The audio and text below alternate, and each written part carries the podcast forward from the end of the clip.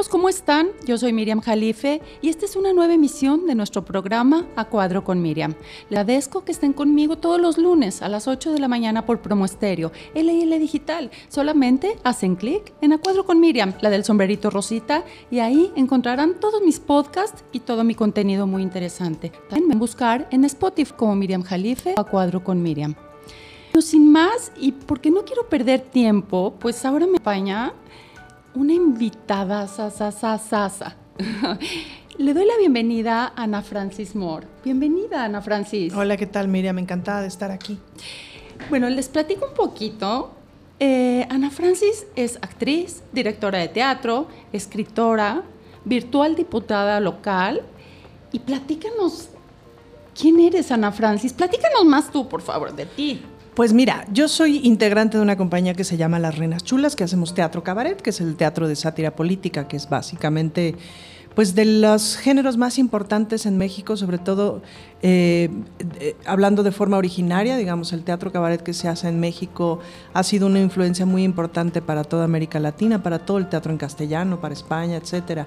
Somos el teatro cabaret, la sátira política, la revista, eh, eh, ha sido un género muy investigado en el mundo, poca gente lo sabe, pero hay un montón de universidades extranjeras estudiando el fenómeno del cabaret mexicano, eh, estudiando este fenómeno de la revista, porque es un género muy particular. Nosotras nos trepamos a este asunto, nosotras las reinas chulas, nos trepamos a este asunto del cabaret casi casi saliendo de la universidad, después de haber estudiado la carrera de actuación en, en el Centro Universitario de Teatro y en el Foro Teatro Contemporáneo de Margules, que hacíamos teatro serio, teatro intenso. Y nos topamos con el mundo del cabaret y a partir de ahí ya no nos pudimos bajar más de ese escenario. Y desde hace, ¿qué son? 16 años tenemos el Teatro Bar El Vicio, que antes fue el Teatro Bar El Hábito de Jesús Rodríguez y Liliana Felipe, y desde hace 16 años es el Teatro Bar El Vicio de las Reinas Chulas. Y ahí prácticamente todos los viernes y sábados de la vida hemos hecho nuestros espectáculos. Llevamos en, eh, hemos hecho en estos 20, 20, ¿qué? 23 años que llevamos como compañía. Wow, ok. Hemos hecho alrededor de, no sé, 80 espectáculos presenciales y 10 en línea, porque obviamente con la pandemia nos, estrenamos en el asunto en línea. Nos tuvimos que, modernizar. Nos tuvimos que reinventar, sin duda. Eso. Entonces, bueno, nosotras hicimos 10 producciones específicas para transmitirse en una cosa que nos inventamos que se llamó Cabaret Zoom, que ahorita ya, digamos, ya terminó, ya volvimos a abrir nuestro teatro que está en Coyoacán, muy cerquita del Museo Frida Kahlo. Y que básicamente es un clásico, es decir, el Teatro Bar El Vicio pues es la catedral de cabaret en, América Latina. Em, y pues si no lo conoce tiene que ir, es un espacio muy particular, es un espacio de mucha libertad. Se va usted a encontrar gente de todo tipo, ¿no? Em, nos, visita, nos visita gente de todos los colores, sabores, clases sociales, adscripciones políticas y, este, y equipos de fútbol.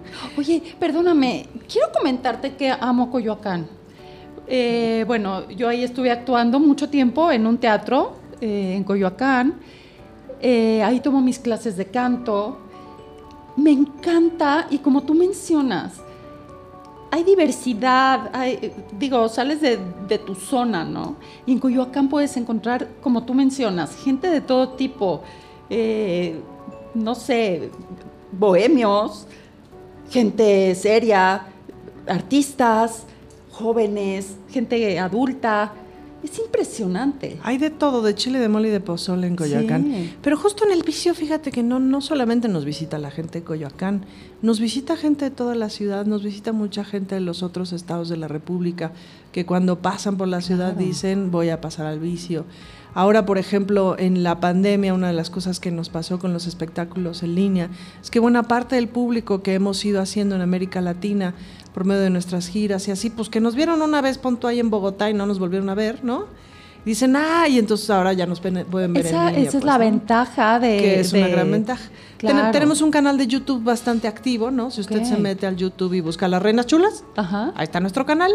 Este, y se va a encontrar un montón de espectáculos nuestros, sketches, este, cuando nos dieron el premio de cultura de la Ciudad de México, en fin, como muchas cosas que hemos hecho muy divertidas en, en, no solamente en México, sino en el mundo, un poco para que se entere de que de quiénes somos y sobre todo para que se entere del que es el teatro cabaret, que es muy interesante y es un género súper necesario porque es básicamente la posibilidad de hacer sátira política, crítica social, em, que pues es absolutamente necesario para la discusión pública, ¿no? Es una combinación, digamos, entre la opinión política y la actuación.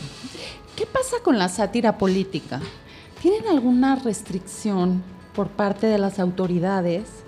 No, ahora no, pero claro que hemos tenido. Pues eh, nosotras llevamos haciendo eh, sátira política 23 eh, años, me cuesta trabajo el número porque digo, ¿a poco son tantos? pero sí, 23 años desde el 98. Y hemos pasado distintos tipos de censura. Pues, Eso. te puedo decir más o menos a rasgos generales que del 2000 al 2006 nuestro trabajo no era tan profundo, digamos, éramos más chavas, entonces nuestra crítica política era más fresona, digamos. Entonces, no, no, eso no implicaba mayor bronca. Y fue un sexenio donde se pudo viajar mucho eh, al interior de la República, ¿no? No había mucho ese cuidado. En el del 2006 al 2018 sí vino una temporada durísima, durísima, durísima de censura, de cartas, de visitas, este, de amenazas, de, de pronto se cortaron las giras al interior de la República, en donde directores de cultura nos decían, te quiero invitar, pero si hablas de política no te puedo invitar porque mi gobernador pues no le hace gracia, ¿no? Y pues obviamente si vas a un estado, pues vas y hablas del estado, me explico, porque esa es la chamba de la sátira política. Entonces nos decían, no tienes un espectáculo donde no hagas política, si quieres te canto y te bailo, pero lo hago muy mal, este, lo nuestro es la política, pues, ¿no? ¿Y por qué deciden ustedes enfocarse? Pues fue una suma de casualidades, supongo. Mucho tiene que ver con que de alguna manera fuimos, nos, fuimos encontrando en el camino hasta que nos dimos cuenta de que ya llevábamos varios años juntas y dijimos, ok, somos una compañía y hay que nombrarnos, ¿no? Y en ese camino en el que fuimos encontrando, pues fue el camino en donde, en donde no queríamos interpretar personajes menores, en donde no queríamos hacer textos, textos misóginos, en donde no queríamos hacer textos discriminadores, en donde no queríamos... Eh, ¿cómo se llama? Estar a las órdenes de un director misógino, etcétera, etcétera, que son los males de nuestro teatro, porque son los males de nuestro país. Pues nuestro teatro no adolece de nada que no adolezcan los contadores, ¿me explico? Entonces, en ese camino, pues nos fuimos haciendo de nuestra propia rebeldía, escribiendo nuestros propios textos, dirigiéndolos. Y la verdad es que encontramos que teníamos un montón de público, es decir, desde el primer espectáculo pudimos vivir de la taquilla. Entonces, cosa que no pasa, pues, ¿no? Oye, perdóname, no nada más no someterse a, una dirección misógina, ¿no? O a textos misóginos, sino crear ustedes textos con causa textos con causa, pero sobre todo textos a partir de nuestras propias preocupaciones, que luego fuimos encontrando que eran las preocupaciones de mucha gente. En el camino nos fuimos haciendo activistas también, pues, ¿no? Activistas sobre todo de dos, de dos temas que nos han importado mucho. Uno con lo que tiene que ver con la perspectiva de género, en el camino nos hicimos feministas, y otro que tiene que ver con la diversidad sexual, porque en el camino nos, nos descubrimos lesbianas, bisexuales, pues, ¿no? Entonces ese ha sido un, camino súper interesante digamos que a las cabareteras de las generaciones anteriores, las que vimos en las películas, etcétera, eh, les tocaba mostrar el cuerpo, les tocaba mucho en onda para transgredir, pues, ¿no? Lo que hacían Tongolele, lo que hacían, ¿no? Y pues para agradar a los hombres, ¿no? Para agradar a los hombres, pero también para transgredir, que eso es importante. O sea, la manera en la que bailaba Tongolele, bastante transgresora, independientemente de que enseñara lo que enseñara, pero era bastante transgresora. A esta generación lo que nos toca es pensar, y eso es transgresor. veas a una compañía de mujeres que piensan, ¿a qué me refiero con que piensan? Con que escriben sus propios textos y que sus textos son, son, este, pues, pues son opiniones contundentes. Claro, viene con el humor, que esa es la gran ventaja del cabaret, ¿no? Que pues viene con el chiste, con el humor, entonces la gente se la pasa muerta de la risa durante todo el espectáculo. Además, en nuestro teatro pues bebe, cenas, ¿no? Eso es lo difícil para una actriz eh, actuar en teatro cabaret es muy difícil mm. porque la gente está, empieza a tomar. Mm. Aparte, pues los meseros sirviendo, la gente hablando, pidiendo su orden, ¿no? Y tienes que captar, cuando la gente va a un teatro, el público en el teatro, es, eh, su mirada está fija en el Sí, se queda, escenario. se queda calladito, por, bien portado y bien peinado. Exacto. Ajá. En, en cambio, en el teatro cabaret, aparte de que están cenando y tomando. Claro, pero la gran ventaja es que sabes lo que están pensando y sabes lo que les está pasando porque te lo están diciendo de alguna manera, pues, ¿no? Ok. No necesariamente te lo dicen con, con palabras, a veces claro que te contestan cosas, te gritan cosas y es muy divertido. Mira, no lo sé, me queda claro que cuando viene alguien que es muy del teatro y viene a trabajar al cabaret, esas cosas le trabajo. Nosotras como saliendito de la carrera de actuación, luego, luego empezamos a hacer cabaret, pues eso se hizo parte de... Y ahora eh, me cuesta, me costaría mucho trabajo, supongo, estar ante un público calladito. Pues, ¿no? Eh, claro. porque bueno, la risa es, que fue de las, de las cosas difíciles de la pandemia, pues, ¿no? El no escuchar la risa del público, el no tener la interacción. Y la interacción se vuelve también en una herramienta más, no solamente actoral, sino una herramienta de dramaturgia, pues, ¿no? A partir de la interacción con el público vas escribiendo al vuelo cosas, vas interpretando al Ok. vuelo cosas. ¿no? ¿Te ha tocado un público difícil? Ah, sí. ¿Te ha tocado sí. alguien que no acepte el espectáculo que ustedes están dando o el mensaje que quieren transmitir? Sí. ¿No esté de acuerdo con sí, todo esto? Sí, varias veces. ¿Qué pasa? Pues mira, yo me acuerdo, por ejemplo, en, un, en, en uno de- de- del 2010, que era un espectáculo bien triste porque básicamente la tesis del espectáculo era el país es una fosa común, pues, ¿no? Porque era la sensación que teníamos. Y entonces una señora muy ofendida nos escribió en una servilletita, ustedes le tienen respeto al presidente, ¿no? Entonces la enmarcamos porque en efecto no le teníamos respeto al presidente. Entonces la enmarcamos y la pusimos en el camerino, pues, ¿no? ¿Qué pasa? En general, la verdad es que sí tratamos como de, ¿cómo decirte? De transgredir pero no ofender, ¿no? Ok. Eso es muy importante. Ahora con estos temas de la diversidad sexual, te quiero platicar una anécdota. Eh, yo estuve en una puesta en escena que se llama Entre Nosotras. Entre Nosotras, shh. Esta frase muy famosa de entre mujeres podremos destarnos, pero jamás nos haremos daño, es una adaptación de Cecilia Angulo a esta época. Entonces, híjoles, es que eh, como que voy a ver un poquito, ni modo. Eh, pues mi personaje finalmente es de una mujer lesbiana, ¿no? Todo, todo es, se sugiere, ¿no? Mm. ¿Y qué crees? Que me fue a ver una amiga. Y me dejó de hablar ella. ¿A poco? Y entonces le dije, oye, ¿qué onda? ¿Te gustó la obra? Y me dice, la verdad, yo no voy con esas ideas. Mm. Es por eso que te pregunto. Y mi amiga desde de toda la vida. Claro. ¿eh? Mira, sí entiendo que todavía hay personas a las que les cuesta trabajo. Em, son muchos cambios, quizás son pocos años para tantos cambios, no lo sé.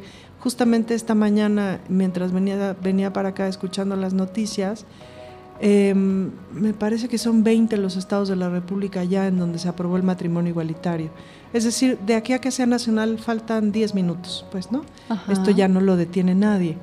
Em, y ha sido un proceso desde el 2010 que se aprobó en la Ciudad de México, ha sido un proceso muy interesante en el que me parece que de alguna manera hemos tenido que, acompañar a la sociedad civil a que, a que vaya moviéndose del lugar. Y te pongo un ejemplo, justo en el 2010 me casé.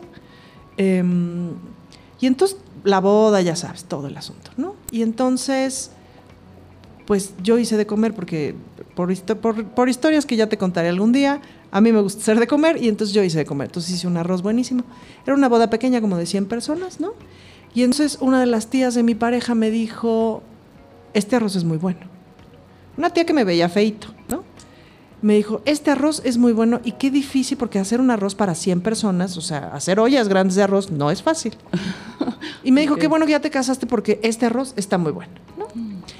¿A qué, ¿A qué voy con esta pequeña anécdota? Para esa mujer fue muy importante que yo me casara, porque entonces le di una ceremonia y le di un ritual social que ella pudo entender como había entendido las bodas siempre.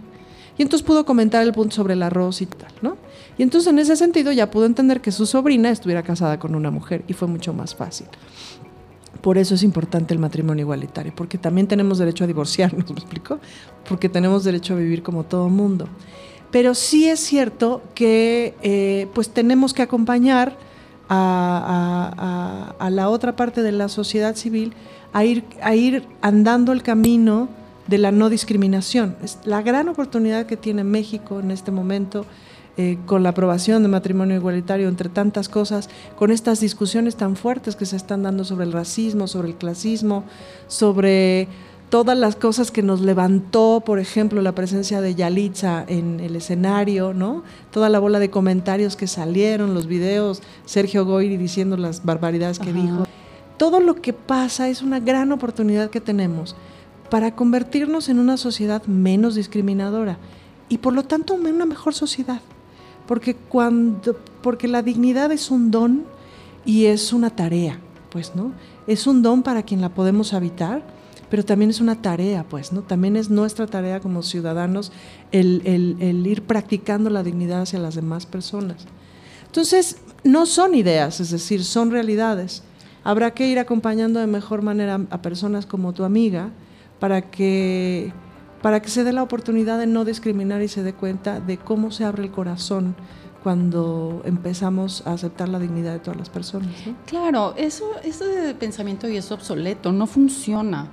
No funciona. No es obsoleto, sí es obsoleto, pero también es cierto que parte del miedo, es decir, parte del miedo de yo no quiero que mis hijos vayan a ser gays, lesbianas, parte del miedo de, yo no quiero o de sí misma.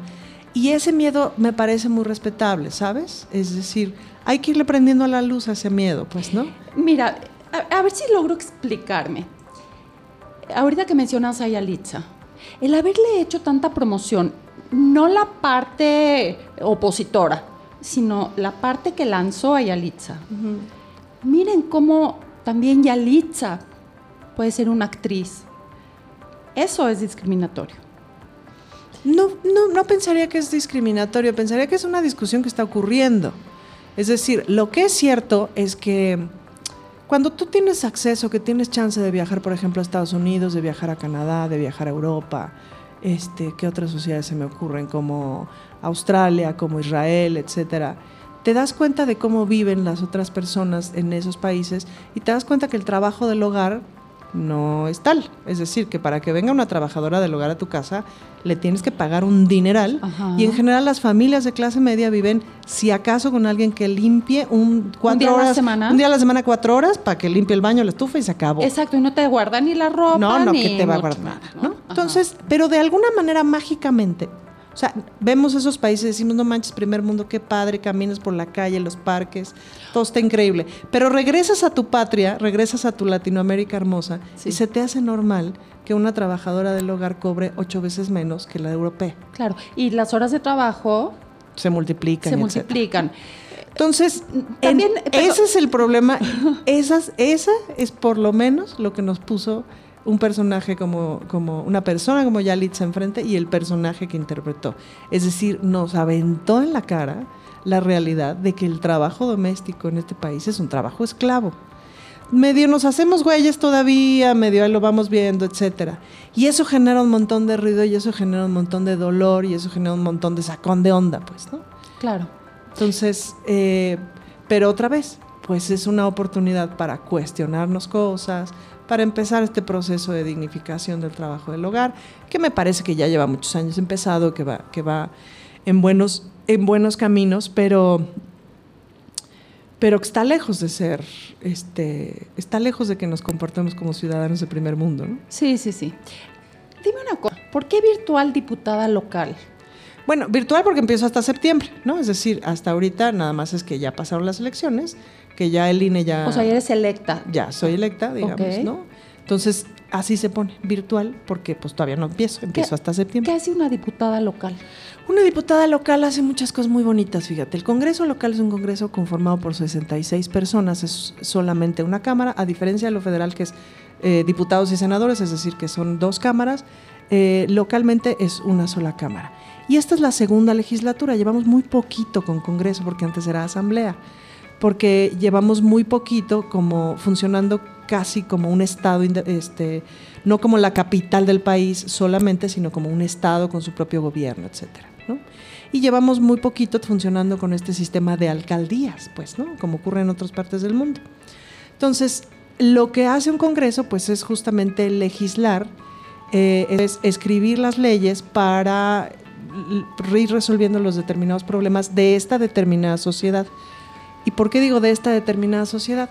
Pues porque muchas veces las leyes que funcionan para la Ciudad de México no necesariamente van a funcionar para Tuxtla Gutiérrez, ¿me explico? Son, son este, escenarios distintos y realidades distintas. Entonces es importante que cada, que cada estado de la República por lo menos tenga su Congreso. Entonces el Congreso lo que hace es legislar, legislar y comprobar, pues, ¿no? Se emiten leyes, sale la ley, se empiezan a hacer los reglamentos para que la ley funcione, se ponga en práctica y luego dices, ah, caray, esto no está funcionando. Entonces se regresa al Congreso, le corriges la ley, ¿no? Entonces tú escribes leyes, enmiendas leyes, revisas respectivas reglamentas para que funcionen. Y otra parte que es muy importante es la rendición de cuentas. Tú llamas a rendición de cuentas al Poder Ejecutivo, es decir, eh, tienes la capacidad de llamar a rendición de cuentas a todos los alcaldes de la ciudad y a la jefa de gobierno.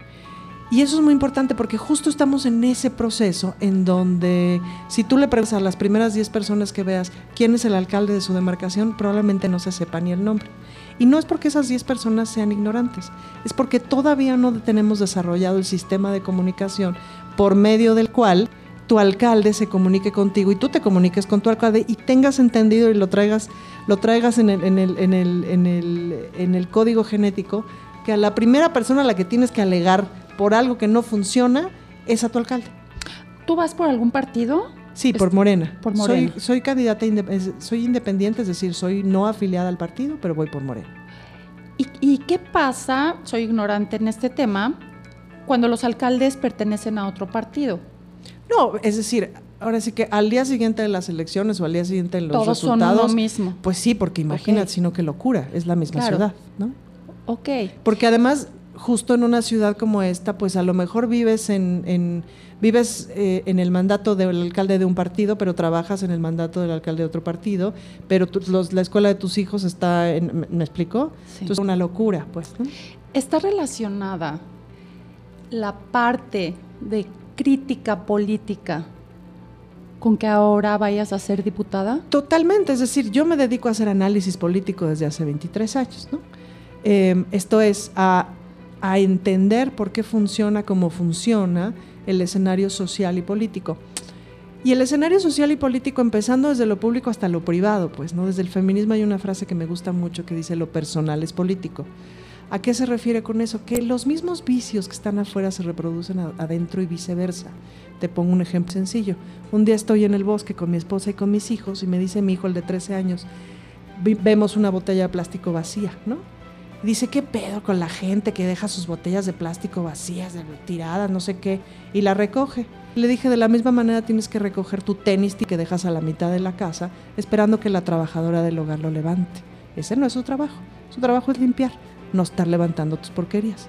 Nomás puso cara ¿no? Porque qué bonito es lo público cuando lo privado no funciona, ¿no? Claro. Entonces, lo mismo en los sistemas de justicia, pues, ¿no? Es decir, en la pandemia si algo, si algo nos dimos cuenta era cómo funciona, es cómo funciona la justicia al interior de nuestras casas y quiénes somos en realidad. Pues, ¿no? Ahora que mencionas pues toda esta parte familiar y si quieres compartir con nosotros, eh, bueno, tu pareja es mujer también.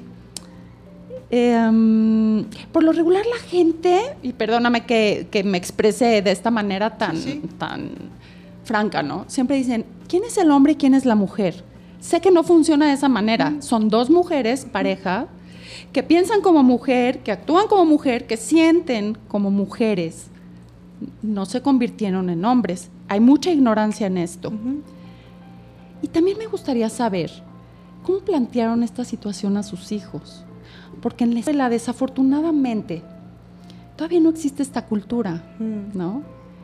A la hora de ir a una junta. Digo, son temas que se tienen que tocar. Claro, no, y es muy importante porque cómo lo planteamos, te lo, te lo, ahora sí que te lo estoy contando.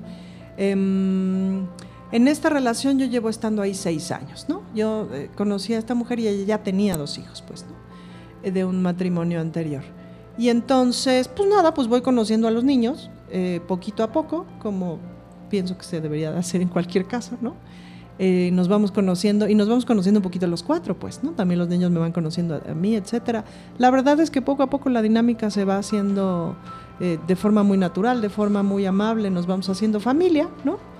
Y hasta que un día les dijimos, ¿no? Y los dos nos dijeron, ah, ya sabíamos, ¿no? O sea, no les importó en lo más mínimo. Em, todo fue muy gradual, creo que fue lindo, pues que empezamos a hacer un proceso muy gradual, este, en irnos de viaje poco a poco, ¿no? Como en, como en estas cosas. Y luego llegó el momento de, había que hacer un cambio de escuela por ciertas circunstancias académicas que era importante mejorar, ¿no?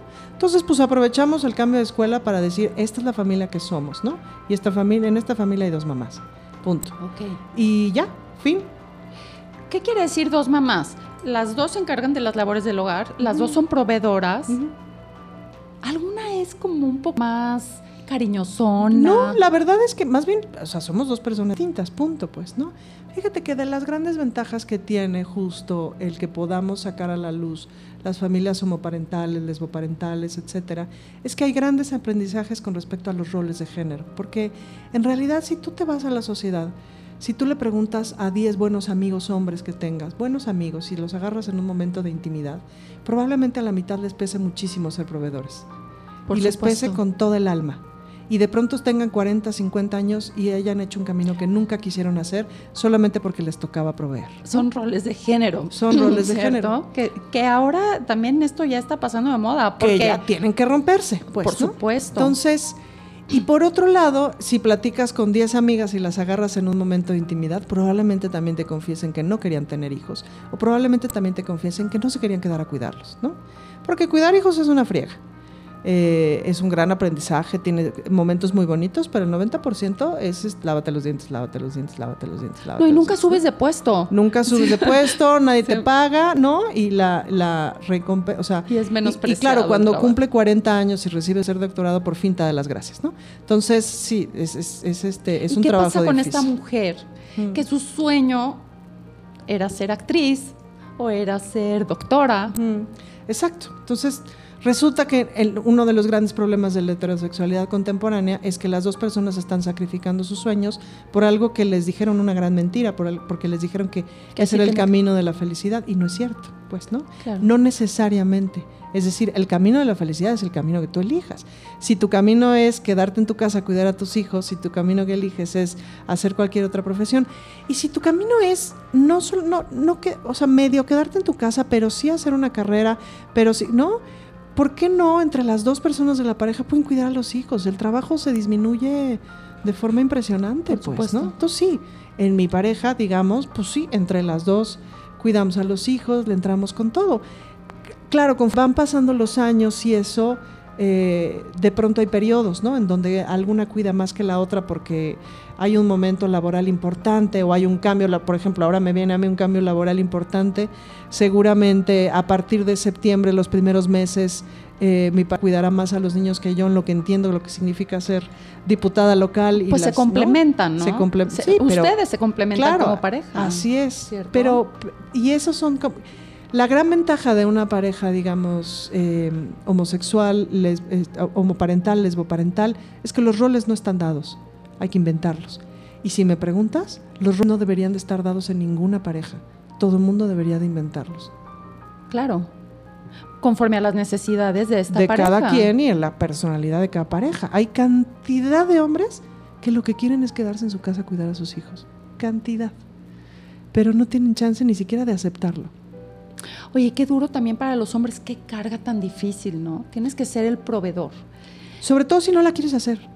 A mí me divierte mucho salir a la calle a ganar dinero, pero hay muchos hombres a los que les muchísimo y no les sale bien. Claro. ¿no? Estamos llenos de historias de hombres endeudados y endeudados y endeudados y endeudados por años y años y años, pagando la tarjeta, pagando el coche, pagando el departamento, con una exigencia tremenda de unos determinados ingresos que tienen que tener y hacen un trabajo que odian, esta lógica de lo importante es ganar el dinero suficiente para quién sabe qué, no importa que 8 o 10 horas al día hagas algo que odies, imagínate qué tortura. Sí. Digo, nosotras que nos dedicamos al escenario que amamos, ¿no? Sabes el placer que significa dedicarte a lo que te gusta. Claro. Eso es, pero además es que eso te hace mejor ciudadana. Es mucho más productivo para la sociedad que tengamos personas felices y que tengamos personas plenas. pues. Claro. ¿Piensas que todas estas eh, revueltas de feministas han ayudado a cambiar? ¿Es la manera? ¿Es, es el camino para los cambios? El destruir monumentos. eh. Mira, no hay ningún colectivo de feministas en el mundo que se haya dedicado a matar hombres. No hay ningún colectivo de feministas en el mundo que entre sus peticiones esté que los hombres no vayan a la escuela, que se queden encerrados en su casa. Ajá, y, y sin embargo, por parte de hombres, hay países en donde las Bueno, mujeres no pueden tener estudios. No podemos ni siquiera salir a la calle. ¿no? Ajá. Entonces, la verdad es que la pintadita de un monumento es lo de menos, la neta. Si ves por lo que estamos peleando, y ahí sí me incluyo, ¿no? Hombre, pues le echas jabón y se quita. ¿no? ¿Sí realmente han sido estos movimientos feministas o no? Sí, o, o es gente añadida. Ah, no, bueno, en las marchas que vemos, cuando vemos a alguien que está rompiendo vidrios de un banco, que está rompiendo vidrios de un local comercial, o que llega con gasolina, no, esos son infiltrados. ¿Y es en con este- fines políticos? Es con fines ser? políticos, absolutamente. En, en las últimas marchas se nos ha trepado mucho, este, se nos ha, ha trep- ha trepado mucha gente que no es feminista. Ok. Sí, con, con fines políticos. Pues- o de golpear al presidente, o de golpear a la jefa de gobierno, o de golpear a algún partido político, o de golpear al otro partido político. Ajá, ¿Me explico? claro. Sí, se nos ha trepado mucha gente. Claro, pues todas las revoluciones también eh, se han presentado mediante el arte, Hmm. ¿no? Digo, con todos estos movimientos es que nos dimos cuenta, porque sí nos puso a pensar, ¿eh? Oye, pues sí, mira, cosas que dábamos por un hecho, ¿no? Cómo nos educaron. Justo eh, ayer, ahora que está la película de Cruella de Vil, estaba viendo en casa la película de 101 Dálmatas, la de caricaturas de hace no sé Sí, cuántos sí. años, ¿no? Y en una escena va Cruella tratando de chocarle a un camión y el camión le dice, ay, tenías que ser mujer.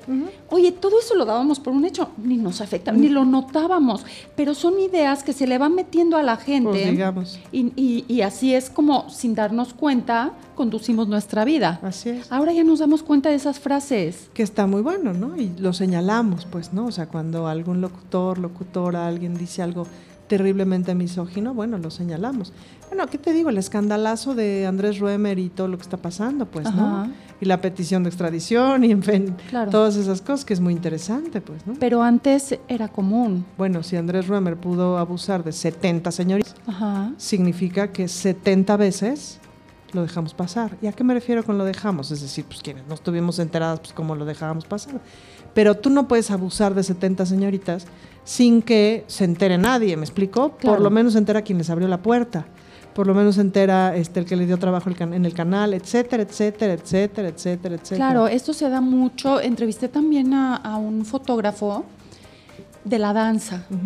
Y él, eh, su misión, y, y- y creo que se logró destituir al director de una escuela de danza, es esto, la misoginia, ¿no? El abuso de poder. Pues era fácil pasar y agarrarle la nalga a la bailarina. Entonces él se dedicó, él es Pablo Tonatiu, que le mando un saludo, eh, él se dedicó a hacer escenarios mediante la fotografía, actuando, ¿no? Este, eh, estas eh, escenas, ahora sí que, eh, eh, por ejemplo, el director como mirando a una bailarina y, y- y aparte hay que cambiar la mentalidad también de las mujeres, porque muchas mujeres apoyan todo esto, porque ese Claro, es el es sistema, están estructural. dentro del sistema, Mm, ¿no? Es un problema estructural que tiene que cambiarse y que nos afecta a hombres y mujeres. Lo que pasa es que las mujeres ya nos dimos cuenta. Claro. Los hombres se están dando cuenta también de todas esas Sí, afectaciones y- y- y del precio que pagan. No, y estar recapacitando, oye, es verdad, oye, claro que digo esto, ¿no? O- o- y era normal, a lo mejor también Sí, en las sí. casas, entre parejas, que el hombre le dijera ciertos comentarios a la mujer, y pues es normal, ¿no? Sí, sí, sí, sí. Oye, platícanos de la, de la puesta en la que están ahorita, eh, se, eh, se llama Teatro El Vicio. Ustedes Teatro del Vicio es nuestro teatro y ahorita, justo como somos cuatro las reinas chulas, Marisol Gase, Nora Huerta, Cecilia Sotres y una servidora Ana Francis Moore. Mismas cuatro de toda la vida. Aquí no hay cambios de, ¿no? Somos estas y somos estas. Es su compañía de, te- de Es teatro, Las Reinas compañía, Chulas. Las Chulas. Buenísimo. Entonces, de aquí a septiembre estamos haciendo eh, puros espectáculos de repertorio de los que hemos hecho en los últimos 20 años. Em, pues porque un poco a partir de que seamos diputadas, Marisol se va como diputada federal y yo como diputada local, pues va a ser un poquito complicado volver a pisar el escenario por lo menos en tres años. Si acaso pisarlo de repente, pero ya no de forma, este... ¿Siempre se presentan las cuatro o van alternando? Casi siempre nos hemos presentado las cuatro. Ahorita estamos de dos en dos por el asunto pandémico para cuidar la sana distancia en el escenario. Ok. Pero en general, pues siempre las cuatro. Ajá. Lo que pasa cuando estamos las cuatro en el escenario es algo único, que la verdad es que si nunca lo han visto, no se lo tienen que perder, porque nos encontramos cuatro seres humanos absolutamente distintos y enloquecidos y lo que se logra cuando estamos las cuatro es magia. Entonces eso sí se los recomiendo. Entonces de aquí a septiembre vamos a estar haciendo, de aquí al primero de septiembre, vamos a estar haciendo espectáculos de repertorio. Ahorita tenemos uno muy lindo. ¿Qué fecha es hoy? Eh, 18. Ah, perdón, 21. Oye, yo estoy ida. No te preocupes, 21. Entonces, vamos a tener un espectáculo Sí, cierto, sí, muy, cierto. muy bueno el próximo sábado que se llama Pimpilenchas, que es una delicia y un delirio y una diversión absoluta. Este eh, es un espectáculo musical, muchos de nuestros espectáculos, bueno, casi todos nuestros espectáculos obviamente tienen canciones, etcétera. Este, vamos a tener este espectáculo de Pimpilenchas y así vamos a seguir sábado con sábado. Eh, después vamos a tener uno muy bonito que se llama La mano que mece la fosa, eh, encaminándonos un poquito a esta conversación sobre el juicio a los expresidentes, ¿no? Entonces vamos a sacar a Peña Nieto del baúl y lo vamos a poner en el escenario, que es un personaje que hace Cecilia Sotres que le queda fantástico. Y, y así vamos a ir sacando estos espectáculos de repertorio. Ahora, ¿cómo se entera usted de qué rayos están haciendo las Reinas Chulas? Ajá. Se mete usted a nuestras redes sociales, en todas somos las Reinas Chulas. No hay ningún este, las Reinas Chulas es con i latina, acuérdese, porque reina viene de reina, no de rey. Entonces, acuérdese que es con i latina. Toda la gente lo escribe con, y- con Y. Con y, no, es con i latina. Por supuesto. Entonces, Reinas Chulas en Twitter, en Facebook, en eh, Instagram, ahí estamos. Y usted se puede meter a comprar sus boletos en boletopolis.com, cosa que se lo recomiendo que lo haga con anticipación. Nuestro teatro es chiquito, es de 150 personas. Con las restricciones ahorita nada más estamos dejando entrar a 50 personas, porque como hay que cuidar el espacio entre el escenario y el público, que tienen que ser 3 metros, y generalmente eran 30 centímetros, ¿no? Entonces, pues nos, nos cabe poca gente para cuidar la sana distancia. Y si está acudiendo, ahorita está respondiendo ya la gente, Fíjate ¿verdad? que sí, sí, ahí va, ahí va muy bien. Ay, yo quiero invitar a toda la audiencia a que apoyen al arte. De verdad, eh, todos estos recintos tienen muchas eh, medidas, todas las medidas que se necesitan de sanitización eh, y de, de sanidad, etcétera, todos los cuidados, ¿no? Así es que la gente debe de tener confianza en acudir, pues, a, a- a este, el Teatro del Vicio, que es Teatro Cabaret, a todos los teatros, a los cines, vamos a apoyar el arte. Pero sobre todo, háganse un favor, salgan de su casa y vivan la cultura y vivan el arte en vivo. Sí. La primera obra de teatro que yo fui a ver después de la pandemia me dio taquicardia de lo emocionante. Olvídate de la obra de teatro, fue muy bonita la obra de teatro, pues, Sí. pero el hecho de estar en vivo en esta congregación humana eh, que aspira a la belleza universal que es el teatro, es no hay, o sea, no es, no se puede sustituir con ninguna otra experiencia. Claro. La diferencia entre el sexo en línea y el sexo en vivo. Siempre será mejor en vivo. Por supuesto. Oye, no, y los artistas no sabemos hacer otra cosa más que estar en un escenario. Así es que necesitamos foros para expresarnos, para, para tener contacto con el público, ¿no? Para sufrir esta adrenalina, Sin ¿no? duda. Pero el público necesita con- tener contacto con lo que siente. Y para eso servimos los artistas. Para que el público pueda mirarse a sí mismo de una forma segura, tranquila, con su cervecita y sus taquitos de guisado a un lado. ¿Se les ha acercado el público a decirles yo me identifico Sí, con bueno, eso"? no, tenemos unas anécdotas divinas. Mira, una señora, me acuerdo, hubo una función que yo fui a dar a Cuernavaca, una función privada para una organización de no me acuerdo qué, y yo iba medio de malas porque tenía el tiempo muy encima, pero entonces se me hizo tarde y entonces la persona que me iba a llevar creo que pasó tarde por mí. Entonces iba de malas, no sé qué, ya sabes, esas veces que Sí. traes todo encima, me maquillé en chinga, no sé qué.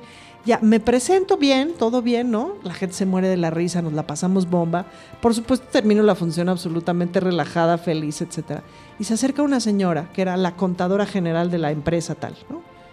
Seria, ¿no? Me decía, y venía con su asistente, ¿no? Me decía, yo no me río nunca. Mira, mira, pregúntale, ¿verdad que no me río nunca? No, nunca me río, jamás me río. Pero con ustedes siempre me río, por eso voy a verlas, para reírme. Ahorita me reí, pero yo no me río nunca, ¿no? Así. Ok. Entonces, pues sí, la gente, la gente va a los espacios culturales para respirar. ¿Tienes alguna frase que nos puedas compartir? Algo chiquito que te, que te venga ahorita en mente de la, de la obra que están presentando. Ay, bueno, eh, híjole, es que esta, esta obra es pura mensada, es muchísima diversión. O de alguna que ustedes tengan, algo que, que le haya dejado huella a lo mejor a la gente. Pues no sabría si como frases, Como fíjate. frase. Más bien te diría que ¿Un los mensaje? personajes. Sabes que el otro día hacía yo una reflexión muy bonita en una función del sábado pasado, porque es un personaje que llevo haciendo, será unos 10 años. Hay una cosa que pasa en el cabaret que es muy bonita, es que de pronto los mismos eh, personajes los sacas de este espectáculo los pones en otro. Los personajes van creciendo como personas, ¿no? Y entonces de repente en el cuerpo tienes, estás lleno de recuerdos, lleno de historias. Entonces a la hora que empecé a repasar el texto para esta función, me di cuenta de que las imágenes y las sensaciones corporales estaban ahí. Y eso es muy hermoso. Y eso es lo que va a ver la gente.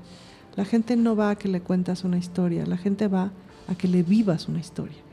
Y gracias a esa vivencia, vivirla contigo y entender cosas desde la experiencia.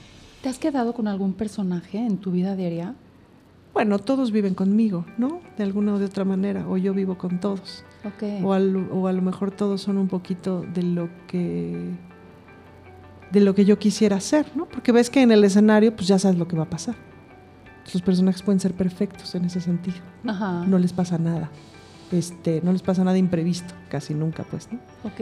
Eso es muy bonito el- de la ficción. ¿Qué pasa con, con el- los personajes? Tú le pones. ¿Qué pasa con las actrices o actores? Ellos ponen su personalidad, su esencia. Yo pienso que sí. Ok.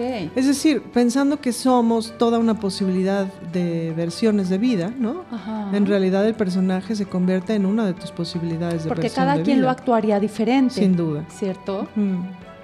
Sí, sin duda. Platícanos entonces, es el Teatro El Vicio. El Teatro ¿En dónde está Vicio, ubicado? en la calle de Madrid número 13, en la colonia del Carmen, Coyoacán. Eh, ¿Cómo llegamos ahí? ¿Hay metro? ¿Hay... Ahí está el metro Coyoacán relativamente cerca.